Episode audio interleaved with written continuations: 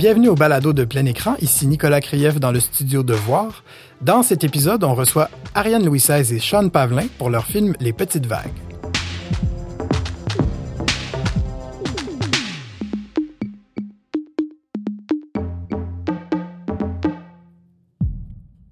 Ariane et Sean, merci beaucoup d'être là euh, pour, euh, les balados de plein écran. C'est vraiment le fun de vous avoir avec votre film Les Petites Vagues. Ariane, euh, peux-tu nous le décrire? Hmm. en quelques mots? En quelques mots, Les Petites Vagues, euh, c'est euh, c'est l'histoire d'Amélie euh, qui découvre sa sexualité dans un party de famille. C'est quelques mots. Est-ce que Sean, tu t'a- t'adhères à cette description-là? As-tu une vision, euh, parfait. Non, c'est exactement. euh, oblique? du moins, euh, non, c'est exactement, exactement ça qu'Ariane voulait qu'on tourne, puis on a fini par tourner ça. All right. Ouais. Euh, après La peau sauvage, qui était ton premier court-métrage, je crois, à moins qu'il y en ait eu d'autres avant. Ah, ben, des fois je le compte, des fois je le compte pas, mais j'en ai fait un autre avant que j'ai pas distribué. Ça s'appelle Être réel. C'est une femme de ménage qui collectionne les dildos de ses clientes. Et euh, je, ça avait, je l'avais. Je veux une, une rétrospective Ariane Louis XVI pour il voir avait ça. joué à, à Fantasia puis au rendez-vous. Je l'avais juste envoyé dans ces deux festivals. Et c'est- c'était ça, sa petite vie, mon premier film. Ben là, Parce que j'avais eu l'argent pour faire euh, La peau sauvage, puis j'avais jamais réalisé de film avant. Donc je me suis dit, hey, euh, je vais me pratiquer pendant l'été. Fait que j'avais fait ce petit. t'as cherché une coupe de dildo. Une coupe de dildo. Est-ce que tu étais directeur photo là-dessus J'étais directeur de la, photo Ouais. là-dessus. C'était notre, Ouais, euh, notre première collaboration, avec, moi euh. Puis c'était avec Marilyn Castonguay aussi, avec qui j'allais tourner euh, La peau sauvage. Donc, c'était comme. On s'apprivoisait avec ce petit scénario. Euh, J'aime ça. Ben, en tout cas, si un jour il y a une rétrospective, on le présentera euh, avec grand plaisir. avec grand plaisir. Donc, après La peau sauvage, qui était ton premier, deuxième court-métrage, qui a eu une super belle carrière, tu fais Les Petites Vagues, qui, Mhm. qui est, on dirait, une coche en dessous en termes de production, parce que c'est plus, on le sent un peu plus petit, un peu plus intime, mais tu restes dans des thèmes qui sont similaires. Comment tu as développé euh, Les Petites Vagues? Hmm. Euh, ben, c'est comme parti de. C'est parti d'une discussion que j'avais avec des amis à propos de. hum, J'ai une amie qui disait euh, Hey, moi, là, mon cousin, quand j'étais petite, j'avais comme un kick dessus. Puis là, je Ah, mais moi aussi, j'a- j'avais comme ça, cette espèce de cousin-là que je trouvais bien hot. Puis on a réalisé qu'on avait tous ce cousin-là qu'on aimait bien. Fait qu'on s'est dit, c'est peut-être quelque chose de, de, de plus répandu qu'on croit. On a tous ce cousin-là. Fait que c'était ça l'idée de base. Puis je voulais aussi... euh, ça m'a comme replongé dans, dans mes... Ben, dans mes premières euh, premiers contacts avec euh, la sexualité. By the way, c'est vraiment zéro euh, Moi, je- toi, je le biographique. dirais pas. Fais, fais juste pas donner l'information, puis laisse les gens deviner. Ouais. Mais je, je le dis quand même, parce Ouais. que je viens de le dire, je peux pas le retirer. Ah, c'est vrai. Ben, il y a du montage, hein? OK. Mais euh, c'est ça. Puis là, ça, je me suis comme, j'ai essayé, de- j'ai essayé de, de voir comment je pouvais exprimer ça, les, premiers euh, pulsions, les premières pulsions sexuelles. Puis j'ai réalisé qu'il y, avait un autre euh, lieu commun, si je peux dire, qui est le jet de la piscine. Euh, Donc, première masturbation autour du jet de la piscine, c'est quand même commun. Donc, c'est ça. Je suis partie de ces, de ces faits-là, disons. Puis, de- d'exprimer l'inexprimable par euh, des images euh, métaphoriques euh, de geysers lumineux. Euh, ouais. C'est parce que je trouve que dans ces premières sensations-là, il y a quand même quelque chose de, ben, de puissant, de beau, mais de aussi un peu déstabilisant, puis de plus grand que nature. Là. Fait que c'est un peu comme ça que je l'ai exprimé. Puis il y a quelque chose de très. Je pense aussi l'univers familial. On dit, tu sais, comme ces Mhm. découvertes-là à l'adolescence. puis on- C'est une période de notre vie où on passe beaucoup de temps avec notre famille aussi. Fait que, veux, veux pas, on dirait qu'il y a ça qui vient teinter aussi. Ben, évi- évidemment, l'histoire.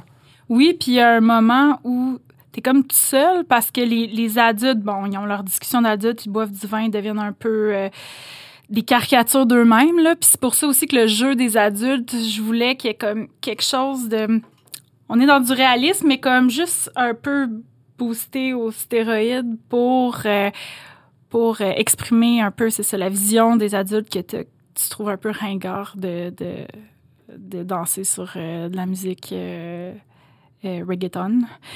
Euh, puis aussi, tu sais, ton cousin qui est comme un peu plus vieux que toi, avec qui tu jouais la dernière fois, mais là, il joue plus, il boit de la bière, il y a une blonde, il y a des relations sexuelles. Puis toi, t'es pas tout à fait rendu là, mais il y a comme la curiosité. euh, puis il y a son petit frère qui a deux, trois ans. Fait que là, ça, c'est ça. Elle se retrouve vraiment toute seule dans son monde. Et euh, ouais. C'est des propositions qui sont toujours justement très visuelles, euh, particulièrement dans les petites vagues. Je trouve qu'on exprime ces idées-là par justement la lumière, le- les cadrages et tout. Toi, Sean, quand on arrive, quand Ariane t'arrive avec ces propositions-là, par quel bout tu prends ça? Euh, bon, ben, premièrement, on va lire le scénario. Euh, deux, on va écouter beaucoup de films ensemble. On va, on va se lancer beaucoup la balle sur des images, sur des, euh, sur des photographes. Ou, puis après ça, ben, on, va, on va se lancer des idées. Puis là, est arrivé dans ce projet-là l'idée de l'anamorphique aussi, qu'on a tourné, on a tourné en anamorphique. Puis, puis ça allait être le, pre- le premier film que moi, je tournais en anamorphique et le premier qu'Ariane Ah allait tourner aussi en anamorphique. Puis on trouvait ça super intéressant parce que, parce que l'anamorphique va vraiment déformer beaucoup plus les, les côtés de l'image. Puis on trouvait ça intéressant que notre personnage principal soit entouré de, entouré de, de, de ses parents, en fait, entouré de sa famille, qui, euh, qui, qui, qui sont très secondaires dans l'histoire, qui sont très de, de, de- sont très de côté, en fait. Puis comme de fait, ben, en les gardant sur le, le, le côté de hum, à côté du, du cadre, en fait, ça permettait, ça permettait en fait de garder juste, ju- juste l'important net au centre. Fait que notre personnage principal et ce qu'elle regardait, donc euh, le- le- le- l'autre protagoniste qui est euh, Le cousin. le cousin, exactement, et sa copine. Donc, ça permettait, ça permettait de faire un, un beau jeu de, un beau jeu de regard, en fait, euh, du regard de, Mm. de la, de la jeune fille euh, par rapport à, à sa famille. Puis il y, a, il y a quelque chose pour moi de très expressionniste aussi dans, dans, dans l'idée que l'image parle tout autant que les personnages. Dans, je sais pas si vous vouliez aller là ou si c'est moi qui ai mal lu, là, mais quelque chose de. où, où- où c'est ça, où que chaque, chaque cadrage, chaque, chaque position de lumière exprime l'intériorité un petit peu? Ben, c'était. C'est. La- Pour, euh, pour Ariane, euh, je te dirais que les films qu'on a fait jusqu'ensemble, euh, Ariane aime beaucoup faire des tableaux, en fait, des beaux tableaux, des beaux plans qui vivent bien, qui vivent longtemps. ça. Elle traite, elle traite beaucoup là-dessus. Donc, donc oui, on laisse le cadre le plus, le plus fixe possible, le plus long possible, puis on laisse l'action se dérouler là-dedans. Puis ça nous permet de, moi, ça me permet donc de, de, de- de peut-être un peu mieux éclairer aussi, puis d'avoir, de, créer ce genre de tableau-là qui, qui attire l'attention juste on- aux bonnes places. On voulait aussi aller chercher une lumière qui. Sais, il n'y a pas de vraiment de haute lumière. On est vraiment comme dans quelque chose de deep, mais en même temps, il y a comme le côté pop avec euh, les choix de couleurs euh, fluo. Euh, mais ça reste quelque chose de quand même sombre en général dans les scènes de nuit. Très deep, mais, mais où il y a le, le côté pop qui ressort vraiment de l'adolescence. Puis Très pop and dreamy. ça, Ouais, c'est ça. ouais. Qui représente vraiment l'intériorité du, du personnage de Amélie. Puis le challenge dans, ce film-là, en fait, c'est justement de trouver cette, cette, cette dose au centre-là qui est pas trop dreamy, pas trop, euh, euh, out of focus, flou, euh, puis euh, à quelque part de quelque chose de très crisp. Puis on a trouvé un, une belle, euh, un beau centre, en fait, je pense, Oui. pour euh, les petites vagues. Pour qu'on reste bien avec les personnages sans Ouais. trop avoir une distance avec eux, Ouais. j'imagine. C'est ça. On- oui. Puis aller chercher cette intimité-là.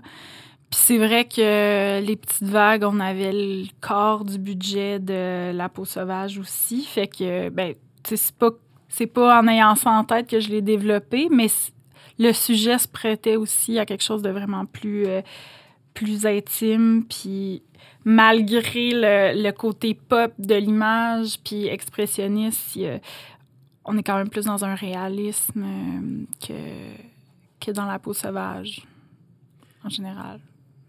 Oui, on, on est dans le réalisme. Reste que on Mais- est encore un peu dans le fantastique. Oui, je oui. voulais, ça, ça me permet de faire un super beau lien avec ma prochaine question qui est qu'est-ce qui te, qu'est-ce qui t'attire autant dans le fantastique? Hmm. Je, je me suis pas rendue. J'ai pas réussi à l'intellectualiser plus qu'il faut. Mais il y a comme quelque chose là-dedans qui permet d'exprimer euh, des idées que les mots que, que j'ai de la difficulté à trouver avec, euh, avec les mots dans les dialogues ou dans les situations. Je trouve que c'est, c'est, c'est l'occasion de, d'essayer de faire vivre une expérience sensorielle bonifiée puis qui, qui, qui, qui fait appel à, à l'imaginaire collectif, mais avec des sensations. Fait que, je sais pas, ça me vient naturellement. Parce que ça habite pas mal tous tes films. Ouais. Mais je viens de tourner un film, là, euh, comme une comète, qui. Euh, je suis. Non, autre chose. Dans les mêmes thématiques, mais euh, un traitement euh, vraiment plus réaliste, voire hyper réaliste. Il n'y a pas de magie. Il n'y a pas de Il magie. n'y a pas de magie. Il y a toujours un peu de magie quand on est au cinéma. Oui, il y a de la magie, Hey, mais la magie naît d'autres de choses. La, la magie ne naît pas de, de, de, de jeux de fantastique, de C'est lumière. ça, on est plus dans le de- réalisme, en Ouais, fait. OK. Euh, Sean t'a parlé de, de- d'échanges de films, que vous- ben, de, de photos. Euh, qu'est-ce, que, qu'est-ce qu'on consomme comme, comme, comme cinéma quand on prépare un film comme ça? Mon Dieu, euh, est-ce qu'on consomme du cinéma pour, euh, le film? Il faut vraiment qu'on retourne dans.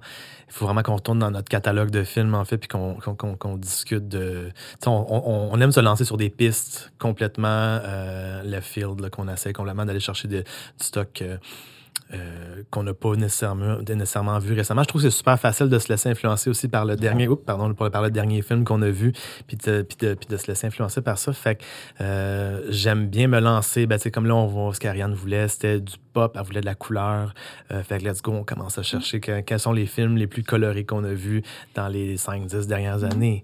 Puis pour les petites vagues, une inspiration, ça a été Comet de Sam Esmail. OK, je connais pas. Non, Celui qui a fait Mr. Robot.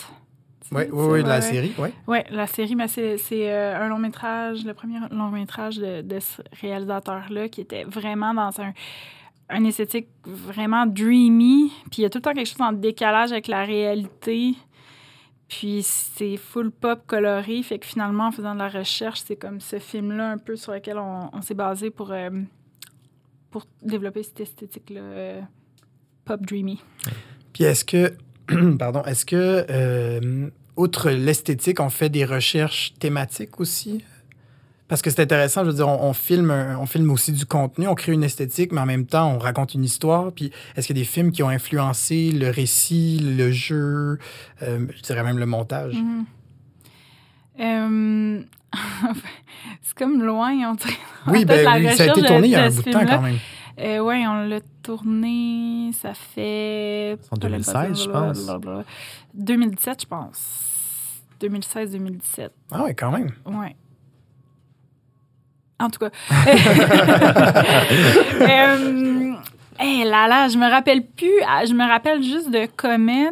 Euh, sinon, c'est drôle parce que le film que je viens de tourner s'appelle Ben oui. comète, mais ça...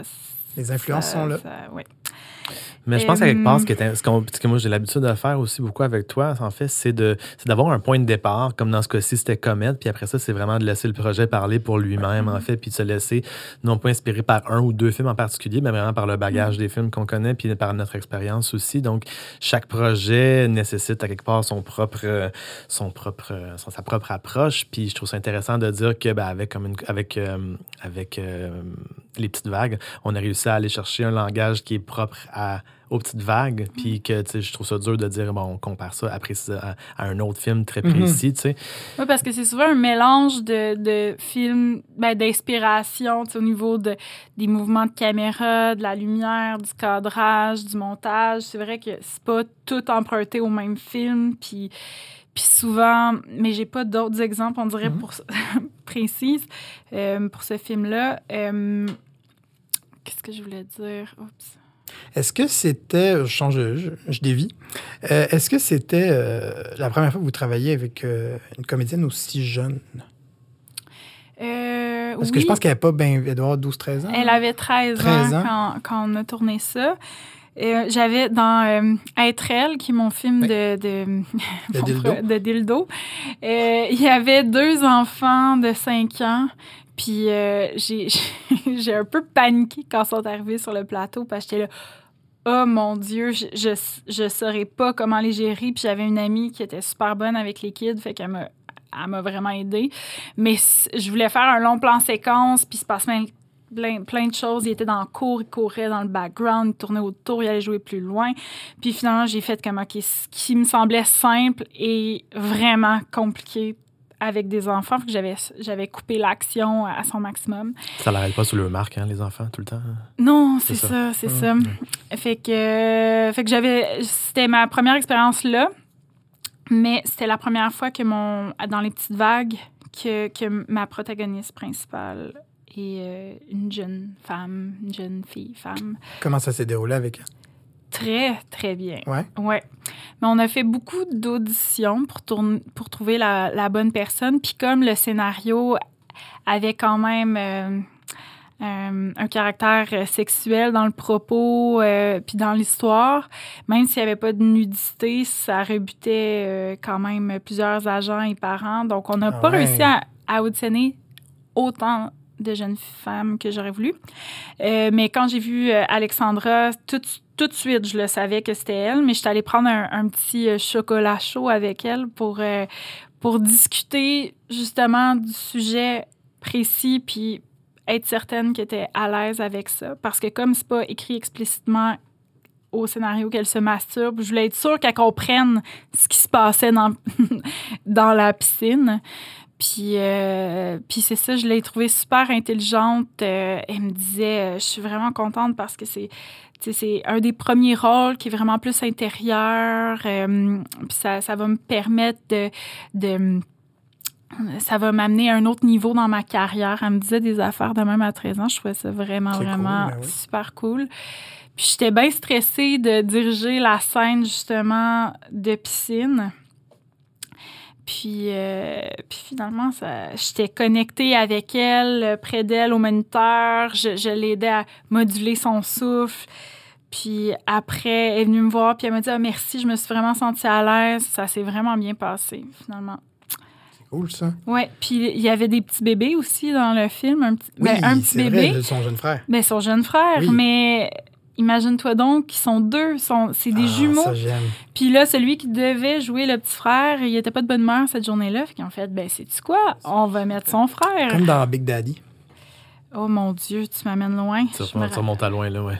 C'est pas grave. C'est un film avec, de Adam, avec Adam Sandler Oui, oui, et des, ça, des je- enfants jumeaux. C'est pour ça que c'est vraiment le seul parallèle à faire avec, avec ça. Ah ouais, mais donc Ouais. ils, ont, ils, ont, ils ont été switchés, ça, c'est quand même ouais. drôle. Euh, Il y, a, une part donc d'effet quand même, que ce soit sur le plateau, mais est-ce qu'il y a beaucoup de, travail en post-production à faire sur une esthétique qui est quand même aussi particulière, singulière que la vôtre? Euh, je te dirais que la grosse. euh, ben là, je ne cacherai pas que la- le, le- le- le- le dernier plan du film, c'est bien sûr que de- de- des effets spéciaux. Mais la grosse majorité du film, en fait, a été faite pas mal pratiquement, euh, même jusqu'à la lumière dans ses pantalons, en fait, qu'on a fait avec une lumière qu'on a, qu'on a littéralement scotché dans ses pantalons. Euh, mais il a fallu qu'on travaille aussi, a priori, savoir, tu sais, il y avait le glow, la lumière rose, en fait, que- qui a- a- une- place assez particulière dans le film.